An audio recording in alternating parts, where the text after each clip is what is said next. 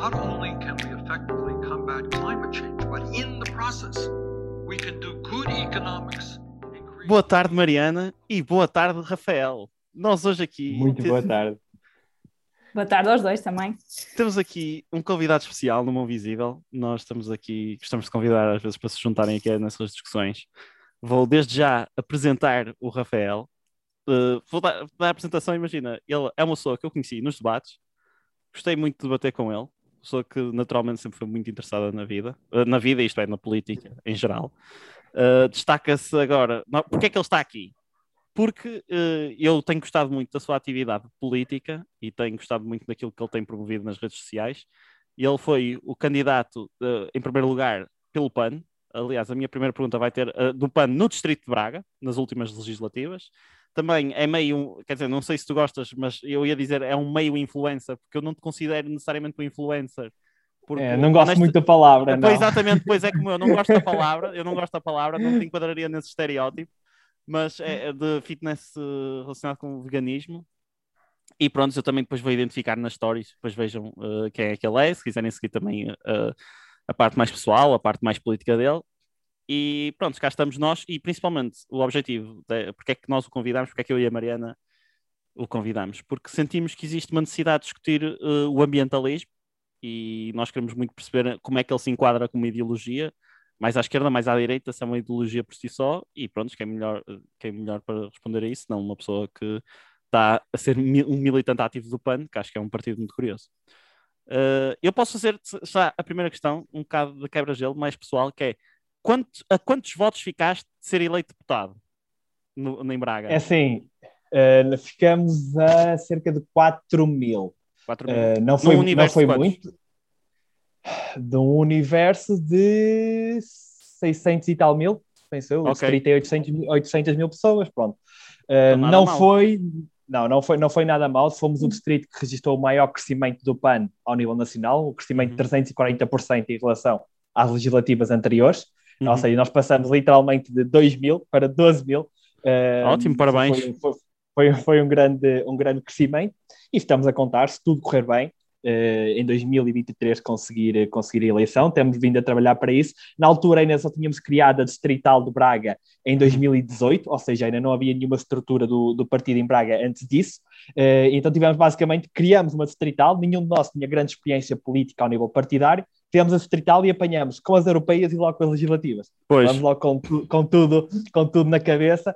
Uh, mas foi uma grande escola. Uh, ficamos com um grande ritmo e hoje continuamos com uma das distritais uh, mais ativas, a questionar câmaras municipais, a apresentar propostas, quer seja nos, nos conselhos onde já temos conselhia, neste caso é Braga, Guimarães e Famalicão, quer seja nos outros todos, porque nós fazemos atividade em todo o lado, desde que seja relacionado com, com as nossas causas, com a nossa ideologia, e muitas vezes quando nos chegam, nos chegam denúncias, não fazemos só atividade perto das eleições ou nos, nos conselhos onde vamos concorrer, ou seja, a nossa atividade é, é em, todo, é em todo lado. Sim, antes de passar, eu acho que a Mariana vai ter questões mais ideológicas, portanto, eu antes de passarmos para a ideologia, que até eu acho...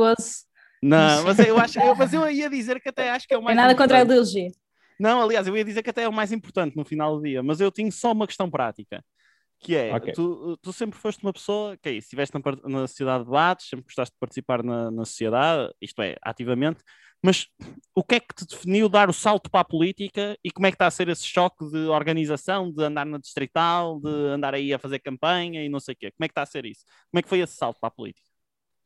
É assim, o, o, salto para a política para mim foi algo natural. Eu sempre tive muito interesse para a política, só que nunca me interessei por nenhum partido, nenhuma das ideologias que estava representadas no, no, Parlamento e nunca me juntei a nenhum partido, nunca participei ativamente por causa disso, porque não me conseguia identificar com nenhum uhum. dos, dos, que estava lá.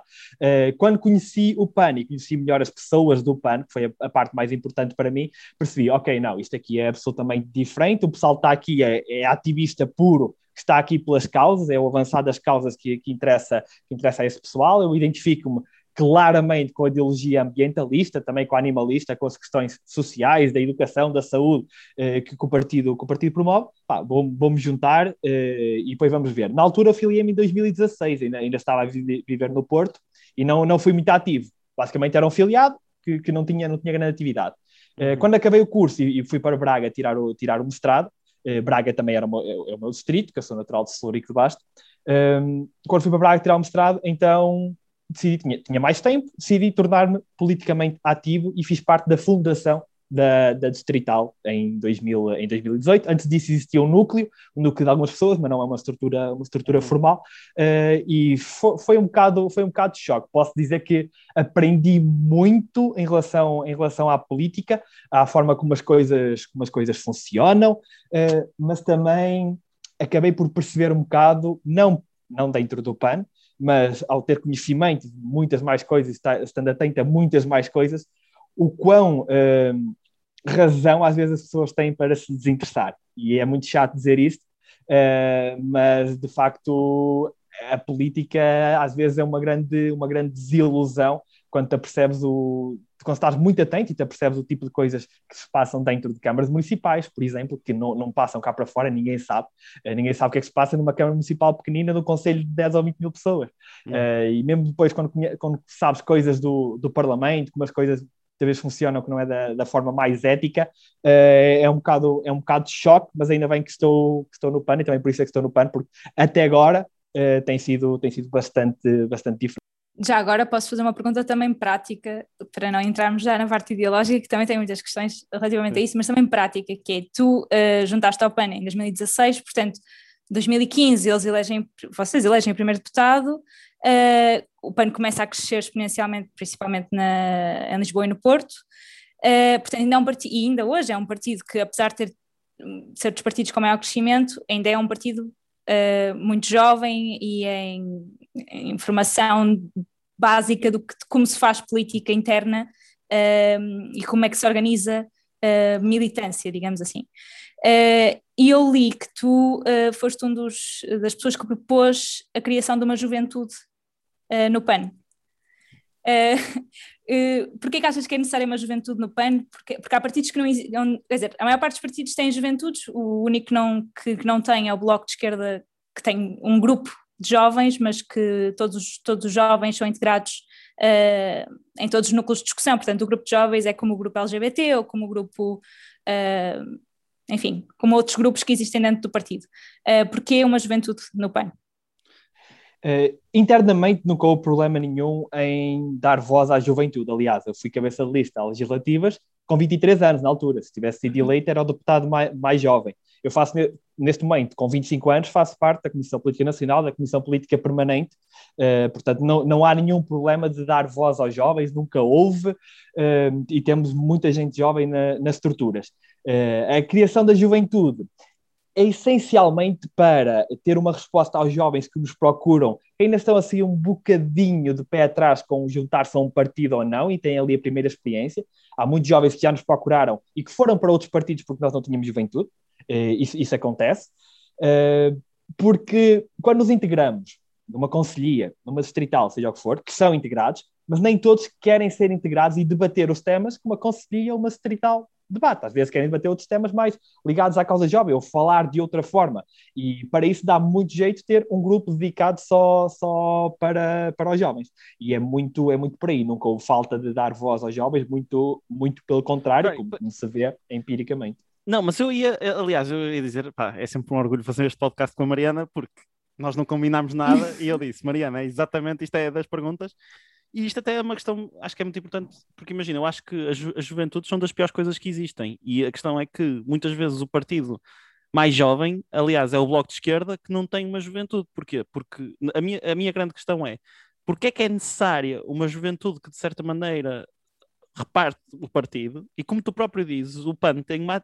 uma, uma atividade jovem tão grande, porque é que é necessário criar uma, uma juventude em si que pode eh, separar, que, é, que infelizmente eu sinto que é essa a tradição das juventudes em Portugal, que separa as estruturas de partidos e fica só com o pior da política, estás a ver? Porque é que não se faz simplesmente esse, eh, tu dizes, e acredito mesmo, que há essa necessidade da discussão de jovens, mas porque é que não há só o grupo de jovens do PAN que discute os, os, os problemas para o jovem, mas que não deixa, aliás, porque eu acho incrível o facto de, eh, isso, e acho que é um grande problema, é que parece que as juventudes uh, estão noutro campeonato, estás a ver? Quando nós jovens devemos estar nas comissões permanentes e, e a Juventude parece que é, é, é, o Porto B, estás a ver? É o Benfica B, não é a equipa a sério. E mais Portanto, do que isso, até uh, acho que as causas uh, identitárias do PAN uh, nomeadamente o combate às alterações climáticas, são, uma, são causas intergeracionais, portanto, não deveriam ter mais integração e menos separação, mais integração geracional e menos separação? Que é que achas? Nós temos, nós temos muita alergia, e sempre dissemos isso desde o início, à forma como as juventudes tradicionais funcionam. E sempre dissemos, e internamente sempre dissemos, que esta não vai ser uma jotinha, não vai ser uma, uma juventude para taxas, não vai ser uma, uma juventude para formatar ideologicamente os jovens, eh, é uma juventude que será eh, possivelmente um órgão interno eh, que dará respostas específicas para os jovens em termos de organização de eventos, de debates, que até agora já poderia, poderia haver, mas há uma, uma, uma estrutura que é capaz de captar mais pessoas okay. que até agora uh, falhava, falhava um bocado. E depois também dá a resposta aos menores, porque a ideia é que seja dos 14 aos 30, e até agora não tínhamos uma grande resposta política para o pessoal de 18 anos ou de, de 17 anos que, que quisesse, que quisesse uhum. entrar ou começar a, a, lutar pelas causas. Então também é, também é um bocadinho direcionada a essas pessoas, e aliás, digo aqui, nós decidimos deixar até aos 30, uh, eh, mas a todos nós faz-nos confusão como a que ah, o pessoal das juventudes, muitas vezes, JS, seja o que for, está lá com 29, 30 anos. Se calhar já não é bem aquela ideia que nós, nós temos de uma, de, uma, de uma juventude. Mas a ideia é mesmo essa que vocês estão a falar: nunca meter o pessoal numa, numa caixinha, dizer vocês ficam aqui a brincar no recreio e depois, quando forem crescidos, podem vir para fazer política, fazer política com os grandes. Não, a ideia, a ideia nunca, nunca foi essa e nunca vai, isso nunca vai acontecer. De certeza que nunca vai acontecer.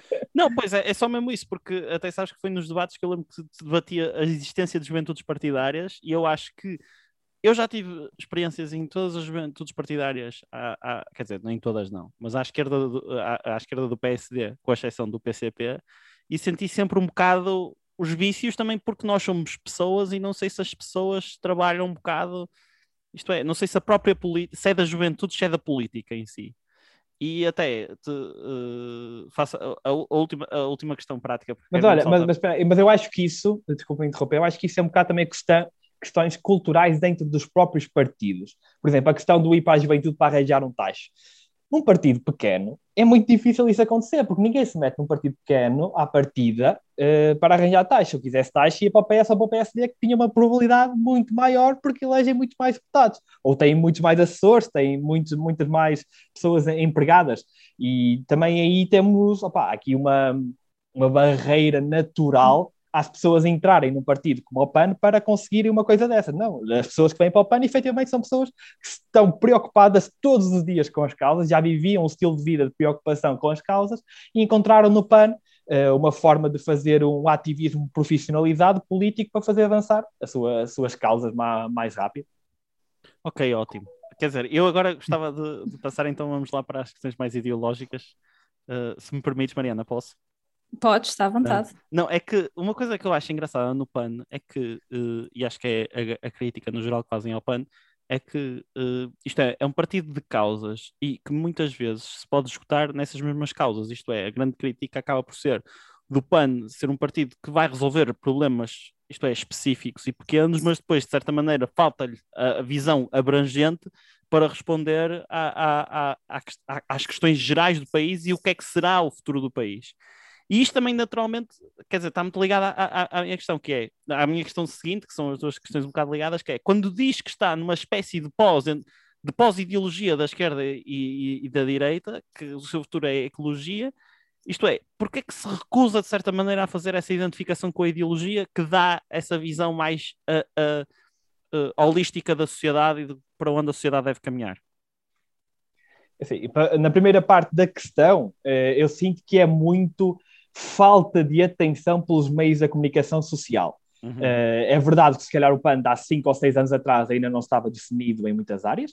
Uh, neste momento já está definido em praticamente todos e quem ler esta moção global estratégia que foi levada ao Congresso, com, com a Inês Sousa Real como porta-voz, ehm, e eu fiz parte do grupo de elaboração de, desta moção, vão perceber que É uma moção com um plano ideológico muito forte em 13 áreas específicas, ou seja, nós começamos com o ambiente, temos animais, temos saúde, temos educação, temos democracia, temos corrupção, Portugal na Europa, pá, temos todas, todas as uhum. grandes áreas políticas estão lá, e isto aqui também já se refletia no nosso programa das legislativas de 2019. O programa tinha na altura 1.200 e tal propostas, divididas já por estes 12 ou 13, ou 13 eixos. Uh, o que acontece, e acontece muito, e eu também só, só me percebi disso depois de me tornar mais ativo uh, dentro do PAN, um, ehm, foi, é que a comunicação social tem tendência a não pegar em muitas das nossas coisas que sejam relacionadas com a saúde, com a educação, com a corrupção começaram a pegar agora no, neste, último, neste último ano, uh, mas, mas até, até, aqui era raro, e sempre que há uma questão, por exemplo, animal, que é que dizem, oh, PAN só, só, tem proposta para a causa animal, sempre, como é tão peculiar e é tão diferente dos outros partidos, é isso que acaba por subir ao cima, mas a nossa visão é muito mais abrangente e é uma visão completa de uma de uma sociedade, e recomendo mesmo a toda a gente que leia a, a moção global de, de estratégia, que está, está, disponível, já podem encontrar, também pode, podem pedir e eu, eu envio, e vão perceber a nossa visão para todas uh, as áreas de, de, uma, de uma sociedade. E de facto não há uma visão nem à esquerda nem à direita. A própria moção global estratégia diz isso, uh, porque para nós é as causas primeiro. E não acreditamos que nos vamos esgotar nas causas. Bom era que viéssemos aqui e resolvêssemos a causa ambiental e pronto, está feito. Não parece que vá, que vá acontecer. Uh, mas não nos, esgotamos, não nos esgotamos nas causas. As causas precisam de soluções concretas, como a gente sabe que muitas vezes não têm que ser esquerda ou direita, nem têm que ser coladas à esquerda ou ser coladas uh, à direita, porque depende muito uh, da visão de, de, cada um, mas é possível encaixá-las nos dois lados. É as medidas concretas não estão ligadas à tradicional dicotomia. E porquê é que nós nos afastamos do esquerda e direita? Porque, por exemplo, do ponto de vista ambiental, e esta aqui é, é a maior uh, razão, do ponto de vista ambiental, tanto os, os governos, regimes de esquerda como os de direita, tem levado exatamente ao mesmo resultado, uh, que é o extrativismo, produtivismo e consumo desenfreado de recursos naturais, sem ter uh, em conta uh, justiça intergeracional, questões ambientais, tudo isso. Em segundo lugar, depois no segundo patamar, há a questão de como é que fazem a distribuição de riqueza e tudo isso, isso pronto, isso é mais esquerda, direita, tudo bem. Uh, mas em primeiro lugar, voltando atrás, que é aquilo que nos interessa, é acabar com o extrativismo, produtivismo em primeiro lugar, que não é de esquerda nem de direita. Precisa, para, para o fazermos, vamos precisar de algumas medidas de esquerda, vamos precisar de algumas medidas de direita, não, não, tínhamos, não tínhamos dúvidas disso, mas não devemos ter uma um preconceito ideológico a uma medida só por ser de esquerda ou só por ser de direita, ou seja, só com ter que ser público ou ter que ser privado, ter que ser uh, ter subsídios ou não ter subsídios nenhum para não interferir no mercado, seja o que for. Uh, não devemos ficar presos aí, devemos ir mais à solução concreta. E dou-te um exemplo muito específico. Uh, há, muita ideia da esquerda de tentar colar a ecologia ou o ambientalismo, só é possível resolver a crise climática com, com política esquerda. Isso é empiricamente é provado falso. Por exemplo, com as empresas que se desenvolveram num regime de mercado regulado, digamos assim, uh, que conseguem reduzir imensas emissões. Dou o caso paradigmático da Beyond Meat. A Beyond Meat produz carne de base vegetal, é uma empresa cotada em bolsa. Cada vez que alguém come um hambúrguer da Beyond Meat de carne vegetal e não de carne animal, está a poupar 90% das emissões, 80% da água, 50% da energia, 90% da área que foi precisa para cultivar aquele hambúrguer. Isto é uma empresa que está a resolver um problema, um problema muito concreto, que por acaso é o maior problema ambiental que temos, que é da indústria agropecuária. Uh, então, isto funciona no regime, no regime capitalista. Uh, por outro lado, uh, tu tens uh, uma política que pode se considerar de esquerda, se bem que depois as coisas começam-se a misturar porque os partidos não ficam sempre alinhados com a esquerda ou a direita, acabam por se misturar também um bocadinho dependendo das políticas. A política agrícola comum da União Europeia, que é, que é, o tema da minha, da minha dissertação de mestrado. A política agrícola comum é uma política que se pode considerar de esquerda, é absolutamente protecionista em relação ao setor da agricultura, nomeadamente ao setor da agropecuária, que no caso do, do gado de pasto, 50% dos lucros dos produtores são de subsídios da política agrícola comum. Uhum. É uma das indústrias mais destrutivas para o nosso, para o nosso planeta. Uma política de esquerda é dar subsídios a esses, a, esse, a esses produtores. E claramente está a destruir o ambiente. Por isso, uma política de esquerda aqui não, não seria a solução. Qual é que seria a solução? Se calhar de, tirar esses subsídios, aos, aos, aos, produtores da agropecuária, não aos agricultores, aos produtores da agropecuária, porque são coisas diferentes. Um, transi fazer a transição dos da agropecuária para os agricultores que produzem hortícolas, frutícolas e tudo isso, e depois eh, até podiam deixar, já nem digo, eu na minha tese defendi o imposto de carbono so sobre, sobre a carne, mas já nem precisávamos de o aplicar, precisamos de tirar os subsídios e se calhar olha, deixas a indústria da carne no mercado a, competir, a competir com as outras. Neste momento não tens uma competição justa entre o hambúrguer de base vegetal e o hambúrguer de carne animal porque um tem 50% dos seus custos são cobertos por subsídios e o outro não tem subsídios nenhum. Uh, e o mesmo caso para o leite de soja e leite de vaca, seja o que for. Deixa-os competir no mercado, no mercado natural e vemos o que acontece. Uh, a meu ver, uh, podíamos pegar nestes subsídios e adotar uma política de esquerda quando, se calhar, apoiar estas empresas que são mais sustentáveis e apoiar a transição, a conversão dos agricultores, dos da agropecuária, para produções mais sustentáveis. E aqui tens uma mistura de políticas de esquerda e de direita, que se tivesse só, só uma, uma, ideologia vincada de é, ou é esquerda ou é direita, ou é apoio ou não é apoio nenhum, não fazia, não fazia qualquer sentido. Não sei se me fiz entender, falei durante, falei durante muito não, tempo. Eu ia pedir agora só, porque eu sei que a Mariana, eu tenho a certeza que ela... Eu tenho muita coisa a dizer sobre isto. Vamos, Mariana, you go. Mas muita coisa de várias coisas, muitas que não estás okay. à espera, Rui. Uh, uh, mas vou começar por, por aquilo que estás provavelmente à espera. Uh, tu estás, a, uh, tu estás a dividir a esquerda e a direita de uma forma que eu pessoalmente não concordo com ela. Uh, uh, quando falas na defesa do mercado, associaste a defesa do mercado à, à, direita e a defesa do Estado à esquerda e dividiste assim o, a justificação. mas de facto, mais do, que, mais do que essa divisão, é a divisão de quais é que são os valores que estão acima de, de, tudo isto, ou seja, se, se, se efetivamente queremos uma transição, uh, uma transição para, para, para, um, para um regime de, que, que proteja o, planeta, que, que, proteja as pessoas, que proteja, proteja os, os mais desfavorecidos, uh, que permita tanto igualdade como, como liberdade. Uh, isto tudo tem que estar acima do lucro. E é isto que muitas vezes uh, as políticas de direita tendem a proteger mais quando protegem o mercado uh, sem olhar para os valores desse próprio mercado que estão a proteger. Por exemplo, essa, essa, essa empresa que, que falaste uh, e todas as empresas que, que, estão agora a surgir e que estão a crescer e têm um crescimento brutal, especialmente porque há mais procura de produtos vegetais e porque houve essa transformação no mercado. Eu própria deixei de comer carne há seis, sete anos, e nessa altura uh, as alternativas vegetais eram muito poucas e agora é um, vai-se ao supermercado e, e, uh, e, são imensas, e há imensas marcas novas e os produtos, e mesmo as marcas brancas começaram a produzir mais, portanto esses produtos estão mais baratos também, mas isto é tudo uma questão de procura uh, e portanto de oferta.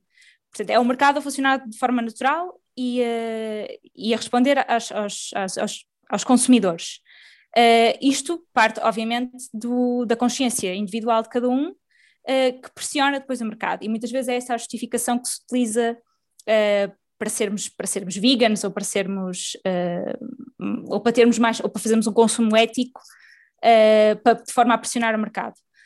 a única coisa que eu vejo de eu, eu, não vejo nada mal nisto, eu acho que eu acho que sim, nós temos devemos ter os nossos valores alinhados com e, as, e os nosso, o nosso consumo deve estar alinhado com os nossos valores não vejo problema nenhum nisso, uh, mas não acho que seja isso que, que pode mudar uh, a, uma, a uma escala global uh, alguma coisa que se veja. e por isso é que acho que as políticas de esquerda que efetivamente façam essa pressão para regular o mercado e exigir ao mercado que não olhe para os lucros só e que olhe também para. E, e, e muitas vezes, é, o, o, exemplo que estavas a dizer, eles não olham, ah, que não olham só para os lucros, que, que, que têm essa, esses, esses, valores sociais e que, portanto, uh, fazem essa transição naturalmente porque há, porque há essa procura. Uh, o único problema aí é que, é que fazem no consoante, aquilo, consoante a onda que vai acontecendo no, no mercado. Uh, e isto pode ter problemas porque, porque não estamos, a, não estamos a, a atacar o problema com rapidez suficiente, eh, que é necessária. No próprio Congresso do PAN, vocês falaram que, que, que, daqui a seis anos, era seis anos e não sei quantos meses. Seis anos, 204 dias desde o Congresso do PAN. Agora já passaram duas semanas. Exato, já, entretanto já passou mais tempo e entretanto já estamos dias. mais perto do prazo final para resolver esta situação. E, e o, meu único, o meu único problema com, com, a, com a não definição do PAN é que eu acho que você, eu, eu percebo a estratégia, melhor, isto, isto, isto já é uma opinião pessoal, obviamente, eu percebo a estratégia de vocês não se definirem, uh, também de, e não, não a mal, isto é extremamente, é uma, uma análise política de uh, atraírem mais pessoas, porque, porque muitas vezes essas, essas caixas de esquerda e direita afastam mais do que, do que, entregam, do que integram as pessoas. Um, e, portanto, nisso eu dou todo o mérito ao PAN e, e dou todo o mérito uh, pelas, pelas propostas que vocês têm feito. Uh, mas parece-me que, que, que, na verdade, as vossas políticas são mais à esquerda posso estar errada, mas nunca vi nenhuma política do PAN a ser efetivamente alinhada à direita. Todos os valores que vocês defendem de regulação do mercado e de.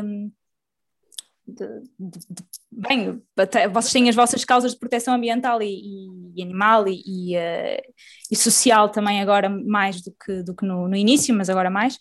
Um, ehm, e essas causas têm pessoas alinhadas à, à esquerda, pelo menos não, daquilo que eu tenho visto. Se eu puder complementar, Mariana, mais uma vez estou aqui absolutamente de acordo com a Mariana, acho incrível. No... Isto é uma. É telepatia, não É uma telepatia inacreditável.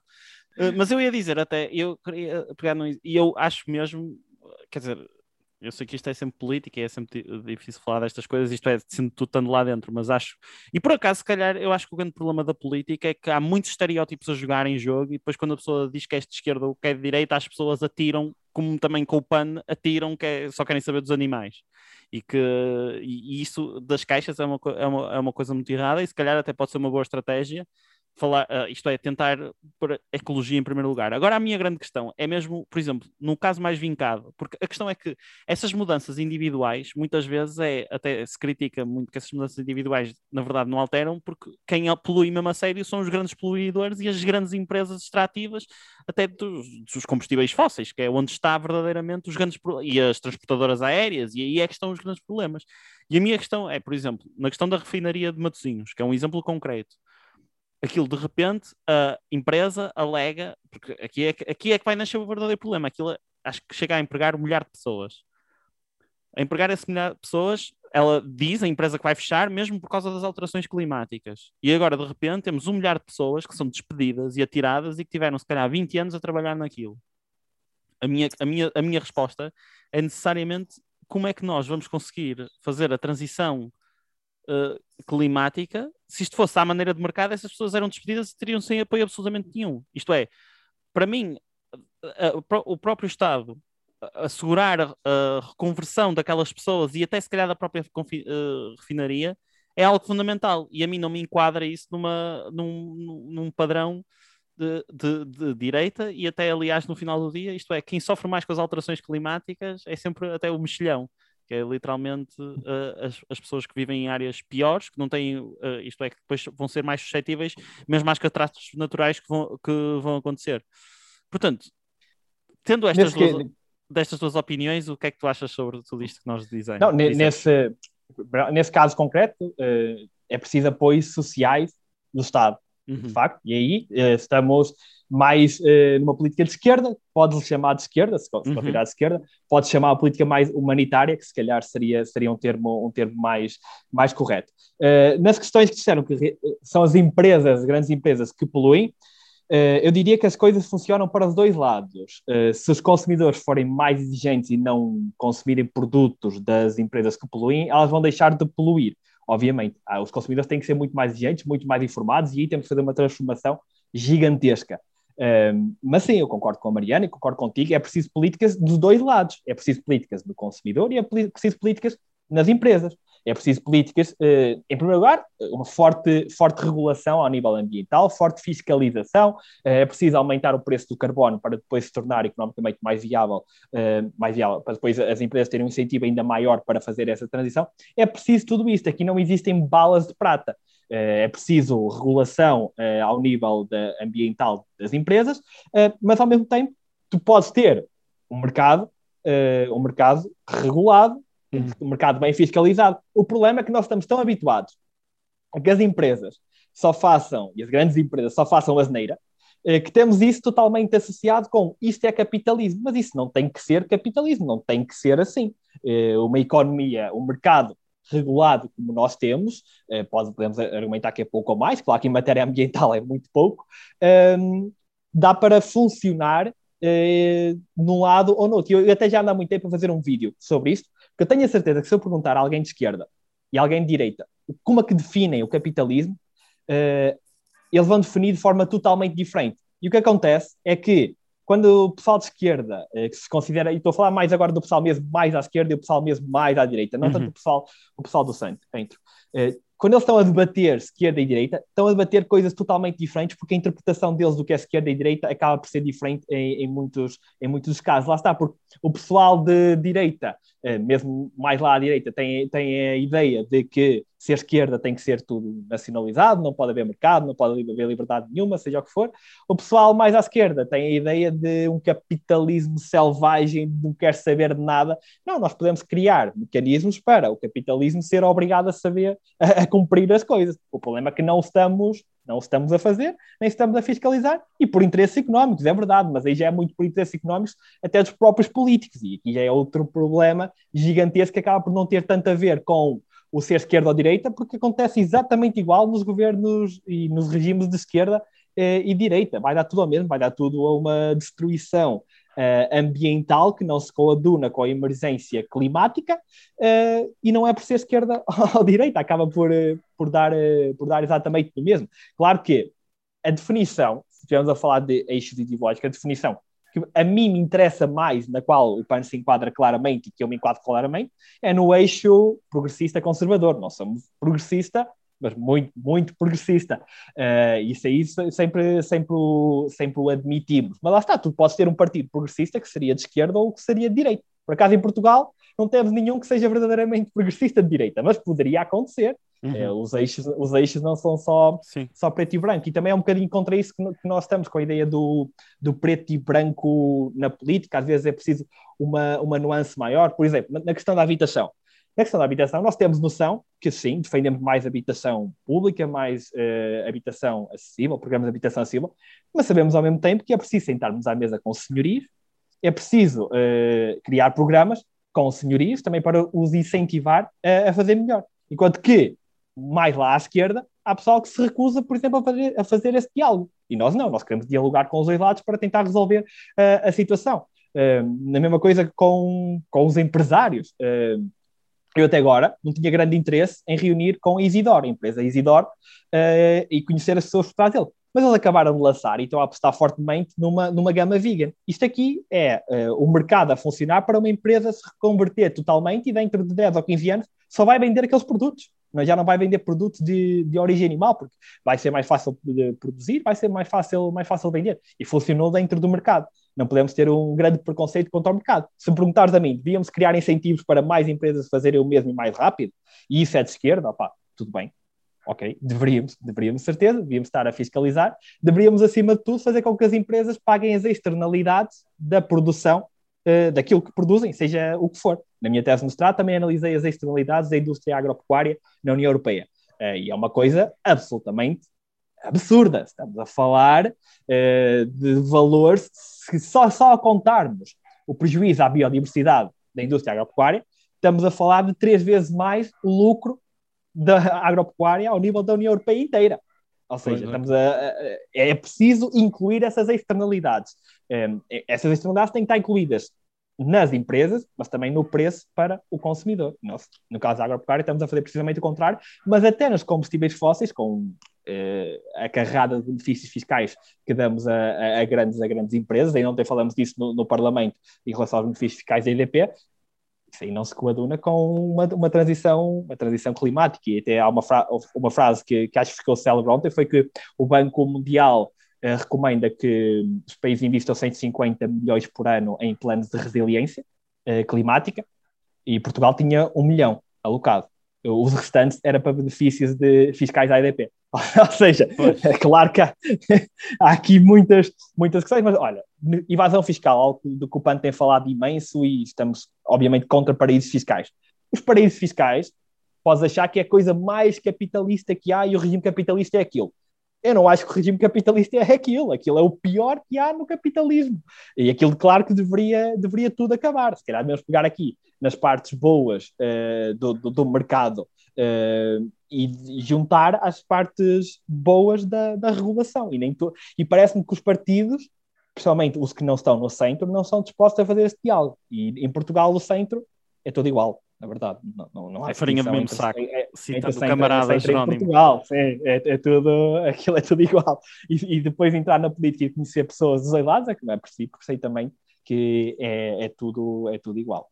Muita, só que tá, muitas vezes o problema do diálogo dos dois lados é que há um lado que tem efetivamente mais poder do que o outro.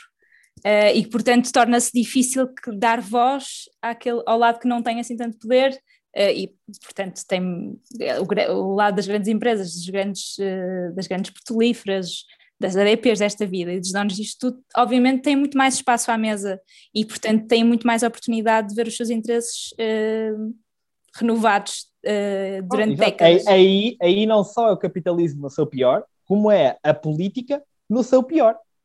E cabe-nos a uhum. nós, de, enquanto oposição, enquanto pessoas mais conscientes e informadas, tentar continuar a mudar isso. E acredito que vamos, que vamos conseguir. E a forma como tem sido feito até aqui pá, não, não, não, não, pode, não pode continuar. E aí tens toda a razão, se calhar aí é preciso uma política mais forte, não só de educação acima de tudo, uh, mas de apoiar os mais vulneráveis para que eles também tenham, tenham voz, não acontece o mesmo que, que aconteceu quando acho que foi o rei Luís XIV que deu um voto ao clero, um voto à nobreza e um voto ao povo. E o povo era tipo 80% da população, mas o voto contava todo igual. E Exatamente, podemos, aí é que está o grande problema. não, não, não, podemos, não podemos ter isso.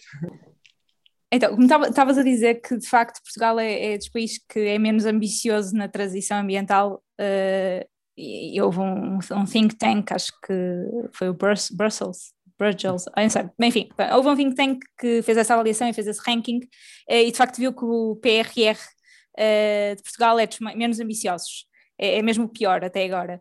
Uh, porquê que achas que isso acontece? Porquê que Portugal, uh, porquê que o PAN foi verdadeiramente o, o, o único partido, o primeiro partido a trazer estas causas todas uh, ao debate político e a pô-las em cima da mesa uh, no Parlamento.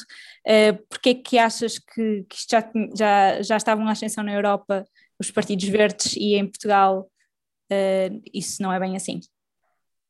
Assim, em Portugal, e é outra questão de que nós falamos no PAN, e está no nosso programa, mais uma vez, nunca vi ninguém na comunicação social a pegar nisso, uh, surgir um novo movimento político, um novo partido, antes do PAN ter entrado, era particularmente difícil e mesmo agora ainda é particularmente difícil por causa da forma como as nossas eleições estão organizadas.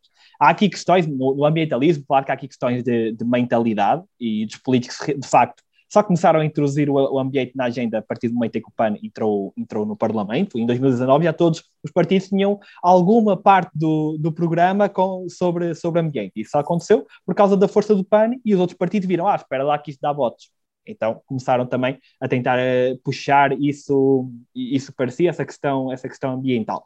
Um, mas em Portugal, uh, e as pessoas não têm noção disso, eu acho que devia fazer mesmo parte da informação uh, no telejornal quase todos os dias. Nas últimas eleições, batemos um recorde de votos desperdiçados. Uh, desperdiçaram cerca de 700 mil votos. O que é que são estes votos desperdiçados? São votos em distritos, em partidos que não elegeram qualquer representante. Eh, o nosso sistema dividido pelos distritos, conforme está, está, está, dividido, faz com que em Bragança possa ter muitos votos, uh, mas não consiga eleger ninguém. E em Lisboa, com menos votos, já, já elege dois deputados. Uh, é, é, muito desequilibrado. E é desequilibrado, isto aqui é particularmente injusto e impede o crescimento de novos partidos, para quem? Para os partidos mais pequenos. Porque se nós vamos ver aqueles 700 mil votos, o PS e PSD, dos votos de 700 mil, desperdiçados, estamos a falar de 1 a 2%. O resto é tudo para partidos como o PAN, partidos como, naquele caso, a Iniciativa, Iniciativa Liberal. Uh, todos estes partidos que são mais pequenos estão completamente castrados à partida pelo sistema eleitoral. Uh, e por isso é que nós defendemos uma reforma do sistema eleitoral a esse nível. já chegamos a ter uma, uma petição em 2013 para a alteração do, do, sistema, do sistema eleitoral e ainda não sabemos muito bem como é que isto pode ser feito, mas a forma mais simples de o fazer seria introduzir o ciclo da compensação como funciona nos Açores. E funciona muito bem nos Açores, é o único sítio cá em Portugal, uh, e devíamos introduzi-lo mesmo ao, ao, nível nacional para impedir que sejam desperdiçados todos estes votos.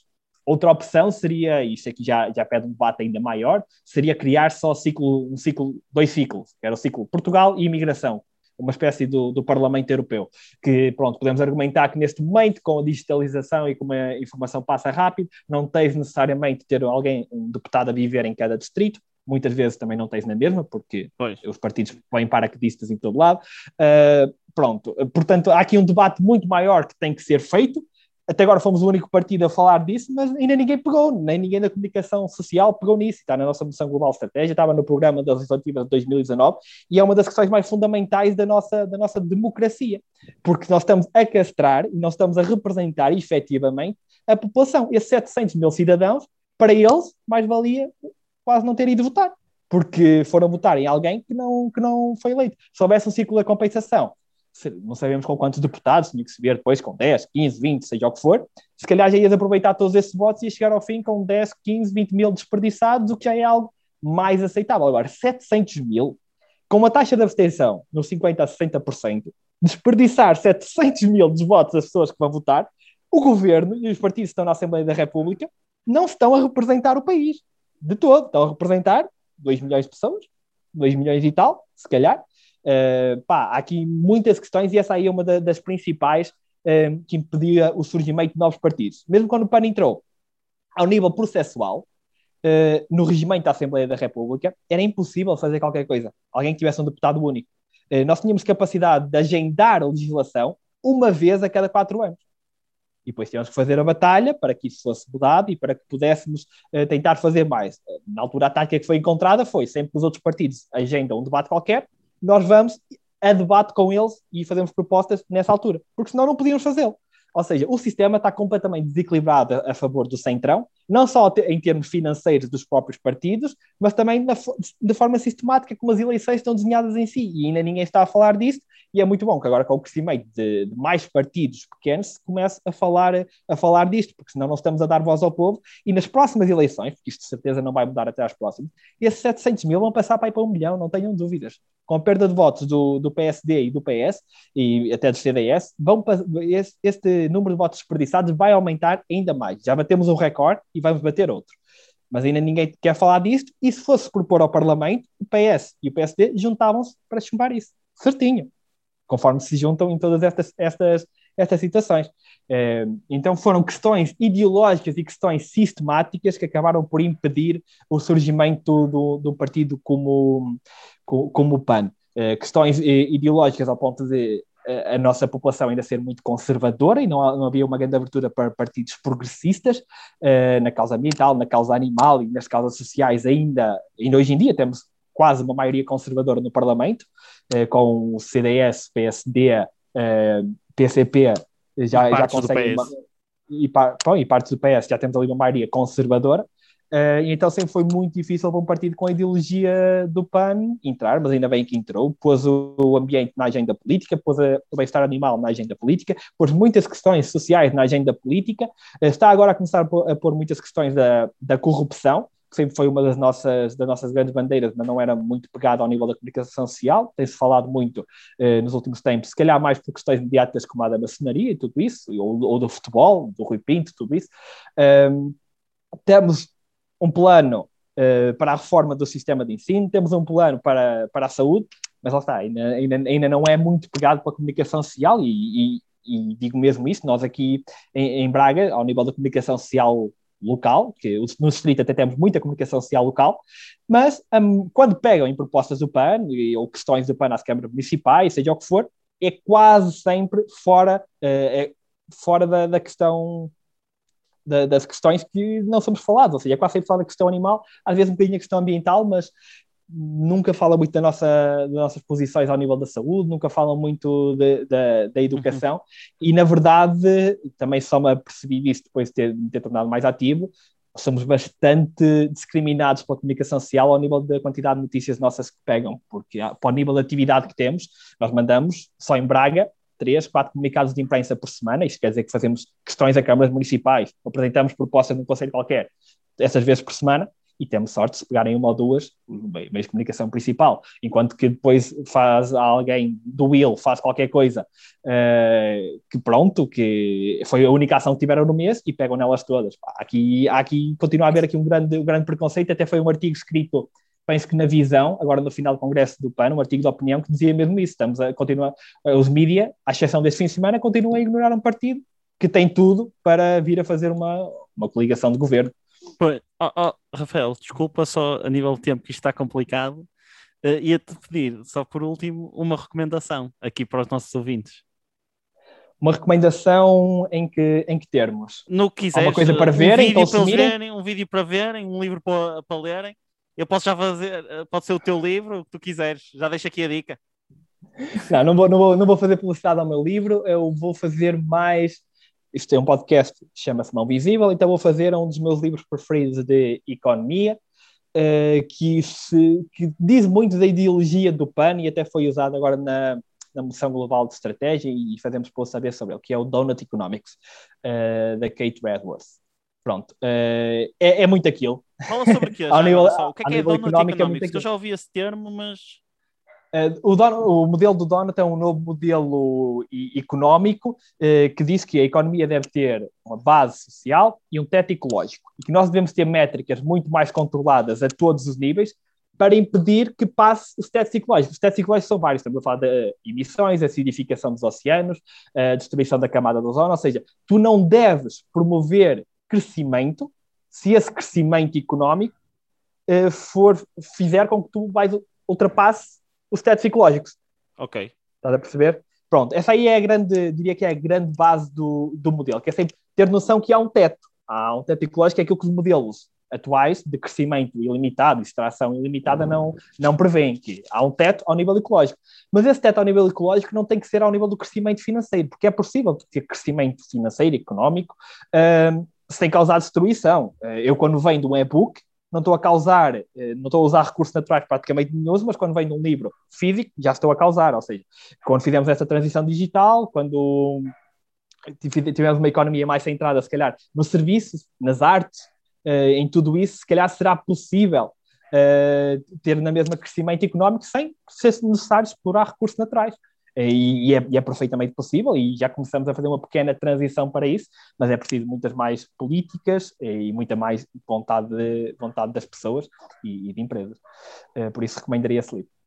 Já leste, Mariana, ou não? Muito interessante. Não, não li, conheço, conheço o livro, li pá, o resumo do livro, uh, alguns, uh, mas, muito... mas ficam, muitas, ficam muitas questões, porque eu acho que além desse teto, também há outros tetos que deviam ser postos, uh, lá está, todo, todo tudo o que é externalidades e que possam ser incorporadas nos modelos económicos e nos modelos de, de produção eram, é, era bem-vindo. Infelizmente, a super, a superprodução impede um bocado isso. Não, olha, sabes uh, quem é a Mariana? É é, a Mariana, aposto que vai saber responder a esta, esta pergunta, que é, sabes quem é que fala todas essas externalidades num grande discurso? Ou sabes quem é? Uh, sei, há várias claro. pessoas que falam disso. Isso, mas a há nossa, uma específica que brilha uma, sempre. Sim, mas na nossa introdução também tem, o Bernie também, também fala, sim, mas, mas, eu sei que estás a falar do Ocasio Cortez. Grande Ocasio Cortez, portanto, vamos nos despedir deste podcast com as grandes palavras da Ocasio Cortez mais uma vez. Rafael, muito obrigado por ter estado deste lado. Agradeço muito obrigado. o teu ativismo num partido democrático, portanto, muito obrigado. Foi, foi uma ótima conversa, a sério. Eu gostei bastante. Gostei bastante e, portanto, obrigado. quando quiserem, estou, estou, aqui, estou aqui de volta. Se calhar daqui a uns meses pode ser que tenha novidades giras e falamos sobre as autárquicas. Até uma próxima então. Because our priorities have led to an unprecedented amount of income inequality, to millions of people living in poverty, and many more that feel unstable in their economic life.